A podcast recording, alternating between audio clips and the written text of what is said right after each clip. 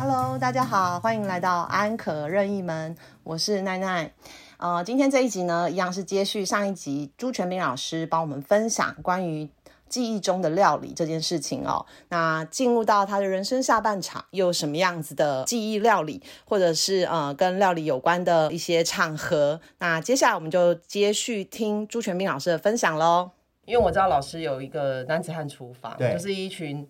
朋友们固定或者是随机的这个呃发起的一个聚会，会聚落在这个厨房里面。对，那我想，呃，我们其实没有办法，就是举手说我想要报名加入这个厨房，但是我们好想知道这个厨房你们都在聊些什么。我觉得呃，讲起男子汉厨房，其实他大概是六年呃六年前哈、嗯那那个时候我的太太过世，是，呃，那我跟我太太是呃在一起已经很久，三十年的时间嘛，所以呢，呃，因为两个人一起过人生的时候，你总是很多人生的目标啊，或者说呃呃一起共同从事的事情啊，那个成为一个生命的主轴。所以我太太过世之后，会好像说，哎，我突然变得不知道该做什么，生命中好像一个很大的缺口。那我太太走之前，她其实有跟我说一句话，呃，因为我太太，我相信，呃，如果呃听众知道，就是说她她是韩良露啊，如果知道的话，知道他是对对于饮食文化还有饮食跟生活美学之间的关系是非常的关注，所以吃其实是在我们这个生活当中是很重要的一个部分。所以他走之前，他有跟我讲，他说啊，我走了之后，你要有一起吃饭的人，是，意思就是说，呃，你还是要继续保持有跟他人互动，能够过一个比较有温度的生活。那我有一个学生哈，那么叫啊 Mouse 的，那他其实跟韩良露跟我都很熟，他就记下了师母的这一句话。嗯，所以呢，他正好他自己是一个爱做呃食物的人，喜欢料理。然后呢，他也有认识一些他的朋友哈。嗯那这些呃，但 Mouse 大概比我小个二十多岁嘛，是我的学生嘛。那我我就想说啊，那透过他的一个呃网络，就来了大概有五六个不同的人，里面有男生有女生。嗯。那有趣的是说，爱做菜的都是男生，哎，所以里面有其实有一些是你不认识的，呃，都不认识。哇，我所以你又交了新朋友，我只有认识 Mouse，我等于说透过他的这样的一个呃一个组织哈，我就变成认识了好多朋呃新朋友，嗯。而且这些新朋友你要知道是比我小二十岁、二三十岁，嗯。所以你要知道我们这种平常你是很每个人就在自己的圈子里很难跨开那个圈子，尤其是跟年龄差很多的人去交往做朋友，通常就是在一个家庭里面才有可能，比方说父母对，跟他的小孩就是差一个世代。嗯然后，但是呢，父母跟小孩在同样的一个聚集当中，久而久之，就是他们的那个相处会有一点压力。嗯，因为小孩子觉得说，啊，父母会对他有什么期待，他们本来都不期待，所以那个有一种紧张的那个张力在。可是我觉得南子安厨房久了之后，因为我们从六年前开始一个月聚会一次，嗯，所以你看一年的话，就是说一年如果有五十二周，我们可能已经聚会了两两三百次了。对，那你跟你的家人可能没有现在，尤其现在大了之后，就业之后，你还会跟你的家人，呃，你就原生家庭的父母，嗯还会每个礼拜吃饭，每个月还可有机会吃一次饭吗？我觉得可能不会，如果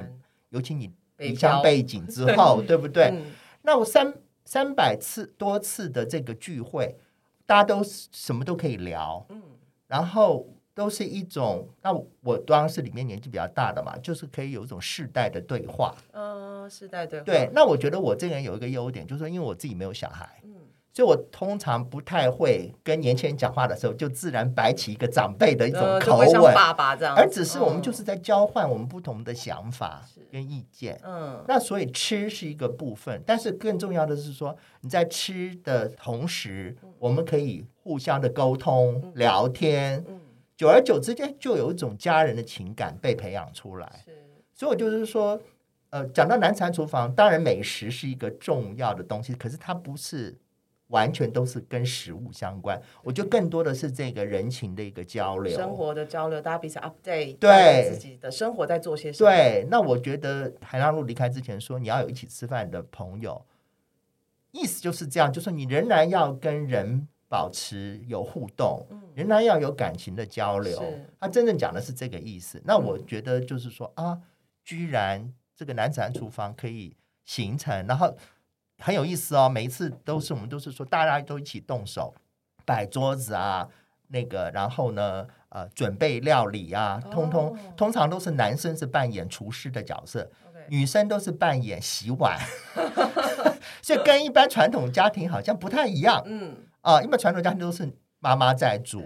爸爸去洗碗，对，甚至上一代的爸爸也不动手，都是妈妈在忙。对，所以我就觉得在这个里面就有点颠覆一种传统的一种角色。OK，那像你在呃男子汉厨房里面啊，除了你之外，像你刚刚有提到，就是说你们里面的组成层次是很多的。对，哎，那你有没有在观察到说，哎，他们至于像你，他们回忆起他们的，或者是他们想要贡献出来的这个菜肴，你有都不发现一样。对，那你有什么印象比较深刻的吗？里面就是说主要会做菜的大概有三个男生嘛，哈、那里面一个就是我讲我那个学生 Mouse 哈、嗯。那 Mouse 因为他自己妈妈就是爱做菜的，嗯，所以呢，他很呃，他会他妈妈是比较是这个本省脏话嘛，哦。所以他就会做一些，就是说，呃，除了妈妈做的时候，另外一方面就是他自己很喜欢，他应该是一个哈日的吧，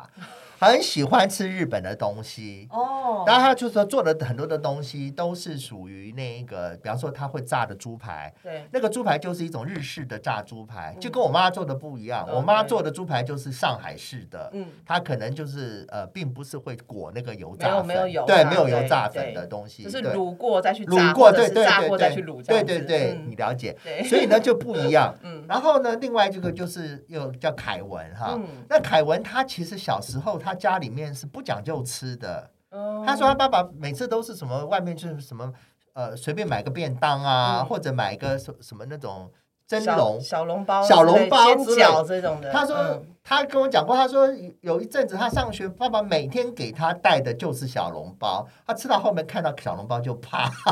所以他不是属于说家里面就会有很多的家里面吃的菜。是，可是他是一个呃喜欢新鲜跟喜欢尝试新鲜东西的人。那现在因为就是在网络时代，嗯你要学做菜很很容易，因为 YouTube 上面有各种都教你料理的这种节目嘛。所以，那他是一个好新鲜的人，又喜欢去一些奇奇怪的地方旅行，所以他就喜欢异国食物的异国料理。呃，异国是异是是国异国，然后又又又有点创意料理嘛，对对对，哦所以就跟那个冒死的有点不一样。那我们还有一个就是说，那个我我的外甥哈，那他以前不忙的时候也有参加我们南山厨房，那他就是一个就是说，呃，感官非常的敏锐细腻哈。他做的菜的特色就是他做菜的时候，他会像工程师一样的，都是要呃所有的这个佐料都要去称、哦，去对去算那个大小这种。人比较适合做甜点，对不对？对，温度啊，温湿度。对，嗯。比方说他呃呃擅长的一个呃杏仁豆腐，那完全就是手打出来的。对，然后就是呃，每次都是吃的啊，就说还要添还要添这样子。嗯嗯，所以我就是说，我们的这种男子汉厨房的不同，那不同的成员，那刚刚我刚刚讲那个是 Daniel 嘛，他、嗯。他因为最近工作嘛，他就没有来，然后我就要加入一个我的学生嗯。叫小猪的，嗯。那小猪他的奶奶非常会做菜，嗯，所以他因为我说你不能什么才艺都没有，我们没有办法让你参加，所以他就去拜托他奶奶教他说教他。开始的时候，当然还奶奶做枪手，奶奶是奶奶做的菜。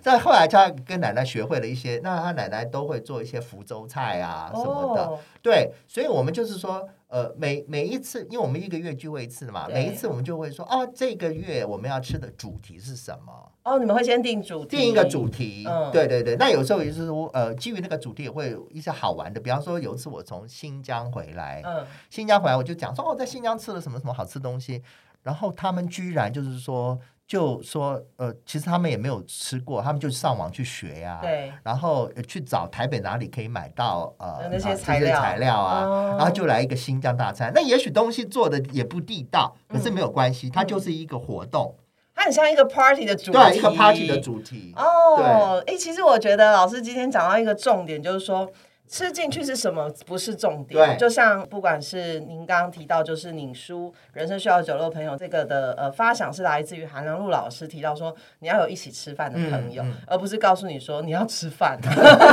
对，就是说为了民生问题而是，已。其实这句话背后的呃智慧很大，对。是你要持续有一个维系，对。不同关系的维系，甚至是对，甚至是开展不同的关系，透过吃，对，没有嗯错，。然后还有就是创造很多记忆的场景，嗯呃，然后再回扣，让你有办法去呼应你小时候的场景。那我觉得老师今天讲的好好好好多好丰盛，而且这里面我观察到一件事情，就是说。在呃男子汉厨房里面，其实你们在不同的世代、不这这种层次里面，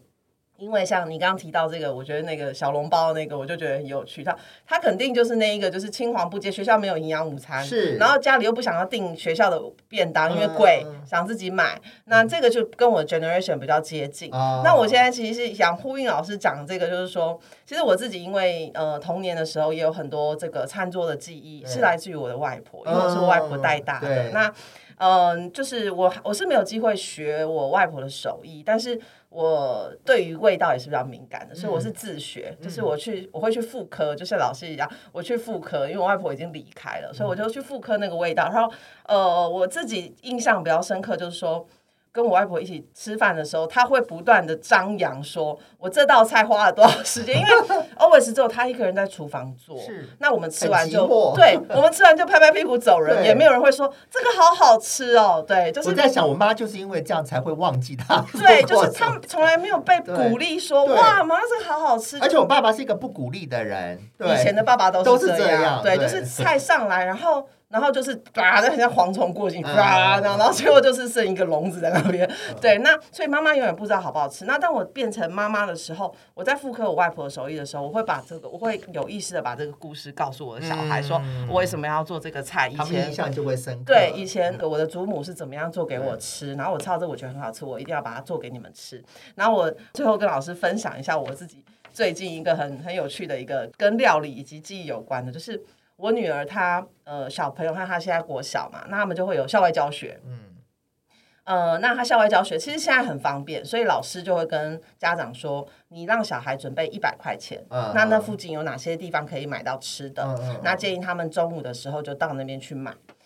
那我我看到这个呢，我就觉得、哦、大家很方便。结果我女儿就跟我要求说，呃，你可不可以做便当？哦，我就说，可是你要玩，然后你带便当去很不方便，而且那个时间可能是五六月，有点热又不太热，其实食物很容易会坏掉。但是他就蛮坚持的你们。家有那种便当盒吗？有那种铝的或铁的？有有有，没有，我哦们是那种保鲜盒，哦保鲜盒盒对嗯。然后我就是一直在想说，因为我不想让他失望，因为我觉得小孩其实不太会提出这样的要求。现在的孩子，因为其实学校都有很多很配套，不想麻烦家长的配套，所以其实孩子不太容易会提出。但我女儿跟我提出了这个要求，那后来我就我也不想让她失望，于是我就做了寿司，对，就做、哦做寿司，对，因为她就比较耐放，对。那之后每一年他校外教学，他都要我给他做这个寿司，哦变一个传统。对，然后我有一天我就忍，连弟弟都要要求了。嗯那我现在想说，哇，天哪，我好像开辟了一个不不太好的、不太好的一个一个规则。那跟外面买的寿司有什么不一样？呃，有我有问他，他就跟我说，我不知道，但就不一样。好哦，，后来我发现一个场景，就是像因为我女儿现在已经六年级了，那她比较能够具体说出她的感觉。她说，因为每次校外教学的时候，只有她的妈妈有准备便当，其他的别的是买来的。，对对哦，然后她就会，即便我做的东西很简单，但是就是只有他一个人是很有仪式感，从包包里面一个便当盒，然后拿出来打开，然后大家在都是在这边拉那个三角饭团，但只有他一个人他重视的是妈妈特别为他弄的东西。对对，因为他可能对对他来说，就是平常不太有这个机会炫耀，说我妈妈很会做吃的，对对对，但是那个时候他就可以。那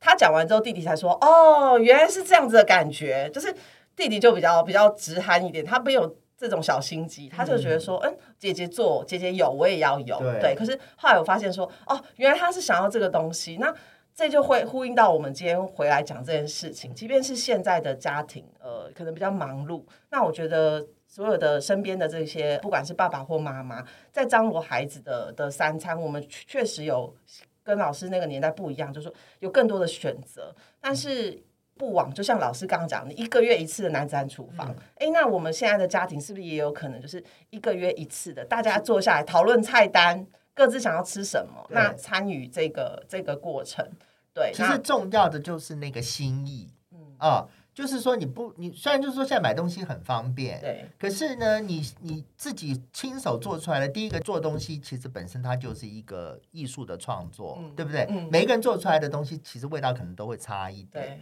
对所以一方面就是说做的时候，你可以去透过呃计划呀、想啊，然后嗯呃实际的料理啊，对整个这个过程，它从无到有，它是一个创作的过程。对另外呢，在想共享的人，他会觉得说你是一个你的心意特别，而且它是唯一的，对别人没有的，不是，不是复制一个大量的，到处都可以生产、都买得到的。对所以这个东西它一定会在记忆当中成为一个重要的点，而且你在吃饭的时候就可以聊啊，啊。说做做这个料理的过程当中发生的一些事情呢、是。啊，然后也可以学啊，这些都是呃很好的一些，我们是说增进那一个互动，对，然后让整个饮食变得有温度的一些方，法。还有就是说，我觉得呃，老师刚刚提分一直分享到这个男子汉厨房，嗯其实有听到一个一个关键，就是说，其实我们现在的人已经必须要呃有意刻意的去安排一些这样子的一个一个纪念或一个仪式感的机会。对，那我觉得就是这也没什么，但是你会发现，你这么刻意的做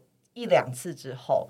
它会变成一个习惯，嗯那习惯的好处是什么？就是你会大量的为自己的人生创造很多值得被记忆的机会。嗯嗯，对对，所以我觉得今天老师分享的内容远比我们原本想象的要丰盛很多。对，那 就是我觉得说不定男子汉厨房有一天还可以开业嘞，大家应该会很想要知道，哎，你们在里面聊什么？对，嗯，那老师最后有没有什么呃，最最后最后就想说，看老师这边要不要为我们就是分享一下。因为我们今天有一个就是呃跟老师合的书的，就我刚刚提到的那一本《人生需要酒肉朋友》。对对对，啊就是我们想说，呃，因为老师这一本书呢，其实现在还在呃架上畅销。那我们今天有跟天下出版这边呢合作，然后有一个网络的购物的一个优惠，哦那就是给我们安可的会员这边会有独家的优惠。里面有有写今天提到的男子汉厨房，或者我们家里的家常菜啊，里哦面都有在都有写到。太棒了，对，嗯因为我看这个整个书的内容其实是非常丰富的，嗯不管是料理本身，或者是料理跟记忆以及料理之间的故事。刚刚讲的二十几道菜里面也有收录他们的食谱，对 哦，真的太好了，虽然没有二十几道，但是就我爱吃的那些都有在里面。所以老师是有附上你的家常、你们的家常菜的这个。对有一个小副呃小小的那个章节，都哦完全都是食谱。哇，呃所以买这本书很划算，就是买到了故事，买到了温度，也买到了菜谱。对对对对对 OK，好，那所以今天如果有听到这一集的朋友呢，你们可以赶快的上天下的这个网络书店，然后去找到这本书。那我们会将优惠呢附在这个节目的资讯栏，那邀请大家呢可以去呃选购。好，那我们今天节目真的非常感谢朱全斌老师，谢谢奶奶接受我们的这个采访。那这一次呢，安可呢的部落格我们会做一系列的记忆中家的味道的这个策展，那也邀请大家可以上部落格去点选文章来做观看。那我们今天节目就到这边喽。那我跟朱先生跟大家说拜拜喽，再见。拜拜